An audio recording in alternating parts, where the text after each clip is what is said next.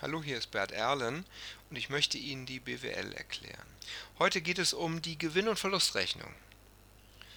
Ich hatte im Podcast zum Jahresabschluss erwähnt, dass die Gewinn- und Verlustrechnung super, super wichtig ist. Ähm, die Gewinn- und Verlustrechnung ist ja die Nebenrechnung des Eigenkapitals oder die Eigenkapitalveränderungsrechnung, die Veränderung des Eigenkapitals, die sich aus unternehmerische Tätigkeit ergeben, sprich aus Vermögensschwankungen. Und dass wir das Vermögen erhöhen, wir also einen positiven Gewinn erzielen, ist das Ziel der Unternehmensführung. Der positive Gewinn sollte, und das habe ich schon mehrmals angesprochen, ja den Erwartungen entsprechen, den Renditeerwartungen der Eigentümer entsprechen. Und insofern ist das das Ziel der Unternehmensführung. Ja, eine Gewinn- und Verlustrechnung als Nebenrechnung des Eigenkapitals erfasst also alle Vermögensschwankungen. Alle Vermögensschwankungen. Und jetzt gehen wir mal auf die Struktur einer Gewinn- und Verlustrechnung ein.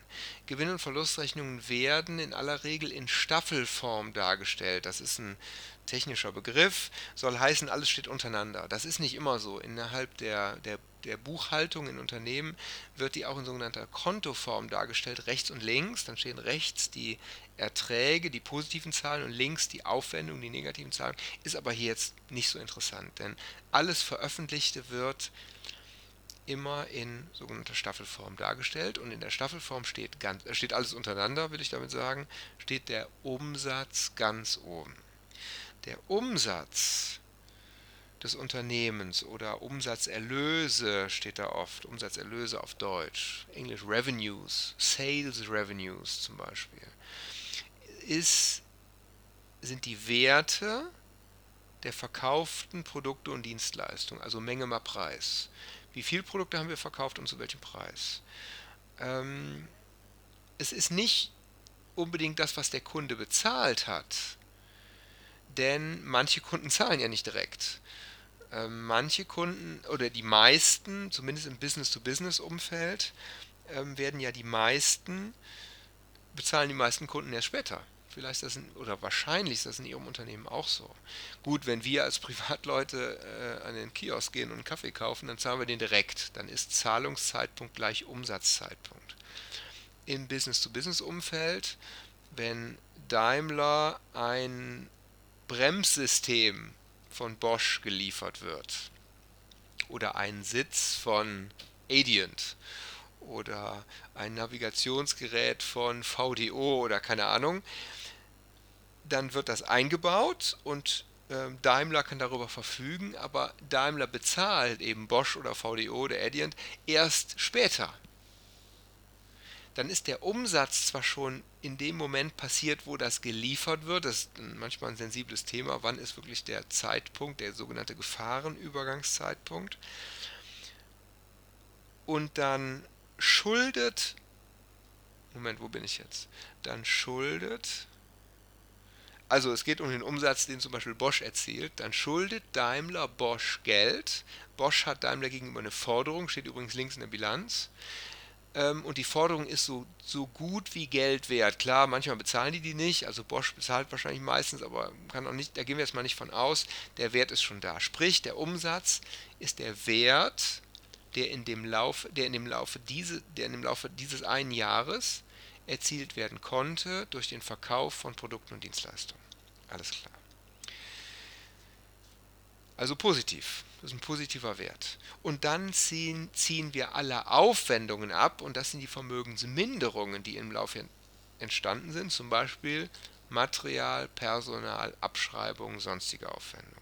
Oder, das ist ein anderes Gliederungsschema, Aufwendung für die Herstellung der Produkte, Aufwendung für den Vertrieb und das Marketing, Aufwendung für die Verwaltung und Aufwendung für Forschung und Entwicklung und auch sonstige Aufwendungen. Gehe ich gleich nochmal darauf ein.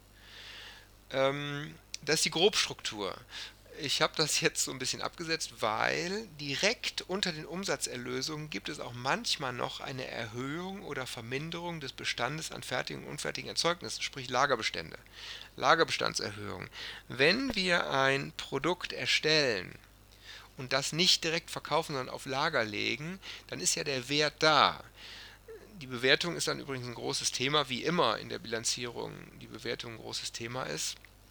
In dem Fall entspricht der Wert, da gibt es verschiedene Wertansätze je nach Rechnungslegungsstandard. Grob gesagt ist der Wert dieses Fertigproduktes, wenn Daimler ein Auto fertig macht und noch nicht direkt verkauft, steht auf Lager, die ganzen Aufwendungen für Material, Personal, Abschreibung und so weiter, die da reingeflossen sind. Und dann gibt es eine sogenannte Lagerbestandserhöhung. Wenn die dann das Auto später runternehmen, gibt es eine Lagerbestandsminderung. Auch das steht da manchmal drin. Streng genommen steht das dann da drin, wenn anschließend wir Material, Personal und Abschreibung abziehen. Das steht nicht da drin, wenn wir Herstellung, Vertrieb, Verwaltung, FE ähm, abziehen. Aus bestimmten Gründen komme ich noch drauf. Das dritte Besondere nach dem Umsatz sind die sonstigen betrieblichen Erträge. Auch die stehen manchmal relativ weit oben. Je nach Bilanzierungsstandard stehen die oben oder unten. Ähm, das ist Sonstiges, das ist nicht Umsatz. Umsatzerlöse ist das, was wir sozusagen normalerweise an Wertgenerierung betreiben. Sonstiges ist außergewöhnliche Sachen. Wenn Sie ein Bürogebäude haben, Sie brauchen das eigentlich für Ihre Verwaltung, aber ein Büro ist frei und Sie vermieten das nebenher, dann ist das ein sonstiger betrieblicher Ertrag. Wenn Sie ein Vermietungsunternehmen sind, dann ist das ein Umsatz. Ähm, aber wenn Sie sozusagen ein Automobilhersteller sind und Sie vermieten einfach nur ein Büro, was gerade leer steht, ist eben ein sonstiger Ertrag. Ist immer eine Frage ein bisschen der Betrachtungsweise, nicht so entscheidend an dieser Stelle. Was ich sagen wollte, Umsatz minus Aufwand. Und das ist jetzt echt ganz einfach. Aufwand für Material, Materialaufwand. Das ist der Wert des Materials, den Sie in der Periode verbraucht haben. ThyssenKrupp kocht Stahl, der Wert des verbrauchten Erzes, der Wert der verbrauchten Kohle, Kokskohle. Ähm, Airbus baut Flugzeuge, der Wert der verbrauchten Tragflächen, der Wert der verbrauchten Turbinen, der Wert der verbrauchten Computer, die da eingebaut werden und so weiter also der verbrauchten Lagerbestände, Materialaufwand. Personalaufwand, das, was die Mitarbeiter an Gehalt bekommen haben in dem Jahr, plus die Sozialaufwendungen für die. Arbeitslosenversicherung, Rentenversicherung, auch hier Berufsgenossenschaftsbeiträge, alles solche Sachen. Ähm, Personal. Abschreibungen, was an Wertminderungen aus dem Anlagevermögen in dem Jahr entstanden ist oder manchmal auch aus dem Umlaufvermögen, je nachdem, aber ähm, im Wesentlichen aus dem Anlagevermögen, die sogenannten planmäßigen Abschreibungen, also die Wertverminderung der Maschine zum Beispiel, der Maschinen zum Beispiel. Abschreibung, Abschreibungsaufwand. Material, Personal, Abschreibung, Sonstiges. Sonstiges ist alles, was nicht da oben drin steckt, zum Beispiel für den Steuerberater, das Honorar des Steuerberaters das Honorar für vielleicht für einen Anwalt, für andere Unternehmensberater, vielleicht Mietaufwand, falls ähm, Räumlichkeiten gemietet wurden ähm, und solche Sachen. Entschuldigung. Umsatz minus Material, Personal, Abschreibung, sonstiges und da kommt dann eine Zwischensumme und diese Zwischensumme heißt EBIT. Sehr, sehr, sehr, sehr wichtig. EBIT steht für EBIT, Earnings Before Interest and Taxes. Earnings Before Interest and Taxes. Das ist jetzt der Gewinn, das Ergebnis. Ergebnis ist eigentlich der elegantere Begriff. Gewinn ist Umgangssprache. Das Ergebnis vor Zinsen und Steuern. Jetzt sehen Sie schon, was da noch kommt, nämlich Zinsen und Steuern. Auf die gehe ich gleich noch kurz ein. Man nennt das auch das operative Ergebnis. Zinsen und Steuern sind was anderes als Umsatz, Material, Personal, Abschreibung, Sonstiges. Denn Umsatz, Material, Personal, Abschreibung, Sonstiges sind die, ich sag mal, die Kernaufgaben im Unternehmen. Und Zinsen und Steuern sind ein bisschen eine Sonder, haben eine Sonderposition. Und deshalb sagt man zu EBIT auch das operative Ergebnis des Unternehmens. Man wendet dann, und das werden wir im, im Rahmen der Kennzahlenanalyse besprechen, man wendet das Ergebnis, man, man nutzt das Ergebnis sehr gerne, um Unternehmen zu vergleichen. Und man kann natürlich Unternehmen dann vergleichen, unabhängig von ihrer, von ihrer, von den Krediten, unabhängig vom Zinsaufwand, egal wie die sich jetzt finanziert haben, rechte Seite der Bilanz, sind vergleichbar und unabhängig von ihren Steuerzahlungen, sprich in welchem Land oder meinetwegen auch in Deutschland, in welchem Bundesland sie ihren Sitz haben, weil die Steuer, die Steuersätze sind ja unterschiedlich, national und auch international. Und wenn wir das mal weglassen wollen, dann benutzen wir den EBIT als Vergleichsmaßstab. Es gibt noch eine andere Begründung, da werde ich später noch mal intensiver in einem separaten Postcard zu, Postcard, Post, Podcast zum Thema wertorientierte Unternehmensführung eingehen. Ganz wichtiges Thema. Der EBIT steht zur Verfügung zur Verteilung an die Kapitalgeber. Aus dem EBIT ist ja Before Interest, bekommen die, Zin die Bank ihre Zinsen, bekommt der Gesetzgeber seine Steuern, nicht so wichtig an dieser Stelle, und wenn da ganz was übrig bleibt, werden daraus die Eigentümer vergütet. Und der EBIT muss eben groß genug sein, um die Zinsen an die Bank, die Steuern an, die, an den Staat und die Renditeerwartungen an die Eigentümer zu bezahlen. Stichwort Wertorientierung, es muss genug EBIT übrig bleiben. Wie gesagt, nochmal später eigener Postka Podcast zum Thema wertorientierte Unternehmensführung. EBIT naja, und dann kommen Zinsen und Steuern. Zinsen, Zinsaufwand, das, was wir eben für unsere Kredite bezahlen müssen. Manchmal gibt es auch Zinserträge. Zinserträge entstehen dann, wenn ein Unternehmen auch Geld anlegt, Festgeld anlegt beispielsweise. Auch das gibt es immer, ist aber nicht so ein bedeutender Faktor. Außer bei Banken, aber Banken sind ein Sonderfall. Die G&V-Struktur bei Banken ist auch eine andere. Insofern ähm, betrachten wir an dieser Stelle keine Banken. Zinsen und Steuern. Steuern, die sogenannten gewinn- oder ergebnisabhängigen Steuern, die also vom Ergebnis, sprich von, der, von dem Vermögenszuwachs abhängen. Das ist die Körperschaftssteuer für Kapitalgesellschaften und die Gewerbeertragssteuer. Komplexes Thema Steuern will ich gar nicht weiter darauf eingehen. Steuern gibt es nun mal. Es gibt auch noch andere Steuern. Umsatzsteuer, Vermögensteuer, Brandweinsteuer, alle möglichen Steuern, die Unternehmen auch zahlen müssen. Äh, aber an dieser Stelle sind eben, die kommen dann eventuell auch noch an dieser Stelle, aber gemeint sind im Wesentlichen diese sogenannten ergebnisabhängigen Steuern. EBIT minus Zinsen, manchmal plus, minus Zinsen, minus Steuern gibt Ergebnis, Jahresergebnis, Quartalsergebnis, Halbjahresergebnis. Ähm, Wenn es positiv ist, sagt man oft Überschuss, Jahresüberschuss, Quartalsüberschuss. Wenn es negativ ist, ein Verlust, Fehlbetrag, Jahresfehlbetrag. Die Amerikaner sagen Net Income, Net Profit, Net im Sinne von Netto, also nach allem.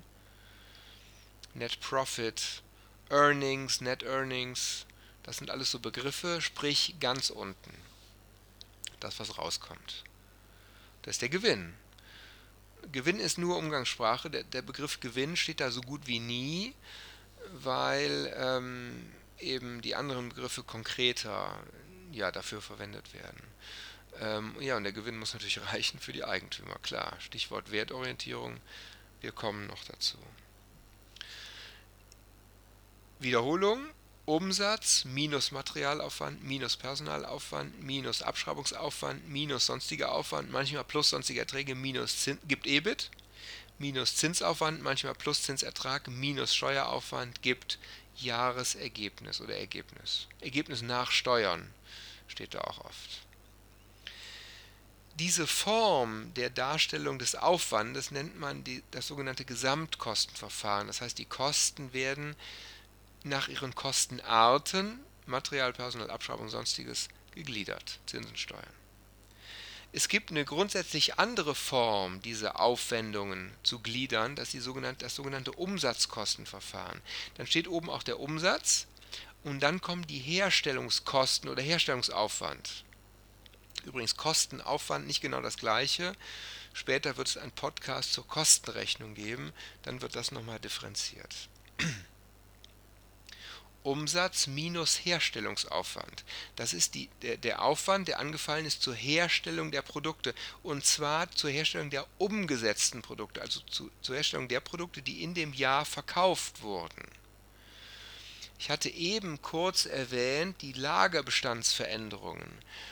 Ähm, Lagerbestandsveränderungen haben wir natürlich nur, wenn der Umsatz auch das enthält, ähm, also wenn, wenn sozusagen Lager, der Lagerzuwachs noch dazukommt, bei, bei diesem Umsatzkostenverfahren enthalten die Umsätze nur die umgesetzten Produkte, also eine kleine Differenzierung an dieser Stelle echt nicht so wichtig. Wenn Sie das interessiert und Sie da mit jemandem drüber sprechen, schauen Sie da einfach nochmal tiefer in die Literatur, ins Internet, da wird das erklärt.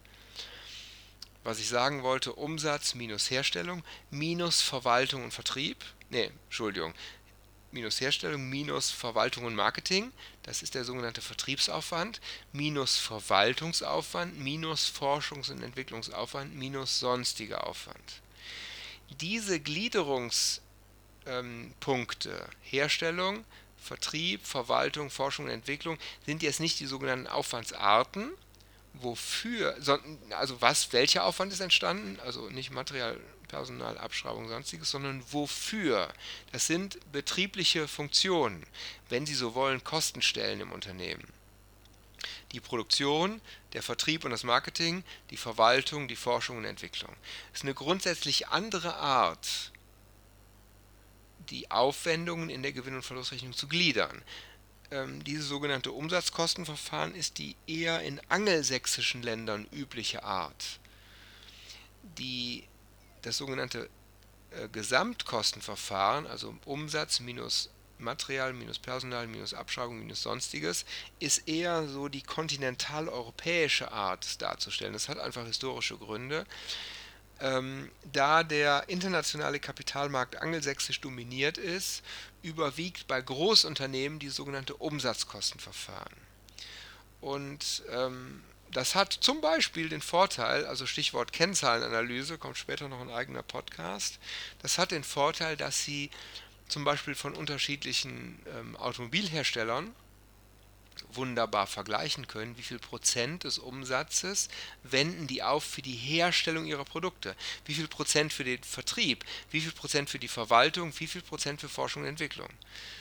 Automobil ist jetzt nur ein Beispiel, können Sie auch bei Pharmaunternehmen. Pharmaunternehmen wenden traditionell viel auf für Forschung und Entwicklung.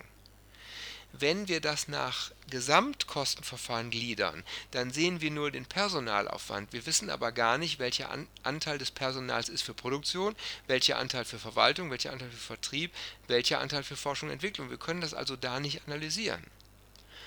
Das ist also der große Vorteil des Umsatzkostenverfahrens. Wie viel Prozent für die Herstellung, wie viel Prozent für Vertrieb und so weiter. In dem Umsatzkostenverfahren können wir wiederum nicht erkennen, wie viel Prozent geben die für für Personal aus, weil ja das Personal jeweils in diesen Unterpositionen sich versteckt. Wie viel Prozent ähm, geben die für Abschreibung aus, wie viel Prozent für Material? Das sehen wir wiederum im, im Gesamtkostenverfahren. Zwei unterschiedliche Verfahren aus einfach unterschiedlichen historischen Gründen, die jeweils zwei unterschiedliche Aussagen haben. Wichtig, der EBIT, der da rauskommt, ist der gleiche. Der EBIT ist der gleiche. Das heißt, die gleiche Geschäftstätigkeit, die gleiche Vermögensveränderung aus dem Jahr wird nur anders dargestellt. Die, der, sozusagen die, der Grund für die Vermögensveränderung, die Gründe werden anders dargestellt. Na gut, wenn der EBIT der gleiche ist, kommen natürlich die gleichen Zinsen und die gleichen Steuern und dann kommt auch das gleiche Ergebnis ganz unten dabei raus. Ähm, das war die Gewinn- und Verlustrechnung. Noch ein, ähm, noch ein, äh, Entschuldigung, ein Aspekt zu den, zu den äh, Abkürzungen. EBIT, E-B-I-T. Das ist keine Pflichtangabe, das steht da oft nicht drin. Oft steht es aber auch drin, weil die Unternehmen wissen, wir müssen das da darstellen, weil ganz viele gucken darauf, insbesondere die Kapitalgeber die Kapitalmärkte insgesamt, der globale Kapitalmarkt schaut darauf, wie viel operativ, wie viel erwirtschaften die operativ als operatives Ergebnis, bevor sie Zinsen und Steuern und die Kapitalgeber, äh, die Eigentümer bezahlen. Dann steht da aber ganz selten der Begriff EBIT, EBIT, sondern da steht oft betriebliches Ergebnis, manchmal auch operatives Ergebnis, Ergebnis des operativen Geschäfts. Operating Income. Ich glaube, ich bin mir nicht ganz sicher, nach US-amerikanischen Bilanzierungsstandards ist das eine Pflichtangabe. Das lese ich da immer bei Apple und bei Tesla und bei äh, General Motors äh, und bei Facebook, äh, Microsoft, wo ich da schon mal reingucke, lese ich den Begriff. Wahrscheinlich ist das eine Pflichtangabe, ich kenne mich da juristisch leider gar nicht so aus. Ähm, es gibt andere Abkürzungen, EBITDA. Das ist eine Ebene darüber, nämlich über der Abschreibung. Earnings before Interest, Taxes, Depreciation and Amortization. Und Depreciation and Amortization sind zwei englische Begriffe für das, was wir mit einem Begriff beschreiben, Abschreibung. EBITDA. Depreciation ist die Abschreibung auf materielle Vermögensgegenstände, also Maschinen, Grundstücke, Gebäude. Amortization ist die Abschreibung auf immaterielle Vermögensgegenstände, insbesondere Goodwill. Manchmal lesen wir auch nicht EBITDA, sondern EBITDA. Dann ist das das Ergebnis vor Zinsen und Steuern und Amortization, also nach Depreciation, also nur vor Abschreibung auf Goodwill zum Beispiel. Goodwill hatte ich thematisiert im, im letzten Podcast zur Bilanz. Das sind dann so Differenzierungsaspekte, die unterschiedliche Aspekte der unternehmerischen Performance eben darstellen, aus unterschiedlich logischen Gründen. Und die machen alle in ihrer, in der Tiefe, in, dem, in der konkreten Anwendung sehr viel Sinn. Wir reden im Grunde über verschiedene Zwischensummen in der Gewinn- und Verlustrechnung. EBT ist Earnings Before Tax, also After Interest, aber Before Tax, vor Steuern. Ergebnis vor Steuern steht auch da manchmal auf Deutsch. Das sind so einige Kennzahlen, die wir dann bei der Jahresabschlussanalyse nochmal thematisieren werden. Ja, das war die Gewinn- und Verlustrechnung. Wie gesagt, sehr, sehr wichtig, weil die die Performance des Unternehmens für die Eigentümer darstellt und deshalb sind insbesondere die Eigentümer sehr daran interessiert, wie das Unternehmen, wie und in welcher Höhe natürlich, aber insbesondere wie, durch welche Transaktion das Unternehmen sein Vermögen in dem Jahr verändert, hoffentlich vermehrt hat. Ja, vielen Dank. Das war ein Podcast zur Gewinn- und Verlustrechnung. Ähm, beim nächsten Mal geht es dann um die Kapitalflussrechnung, die Cashflow-Rechnung oder wie die Schweizer nennen, um die Geldflussrechnung. Vielen Dank für Ihre Aufmerksamkeit.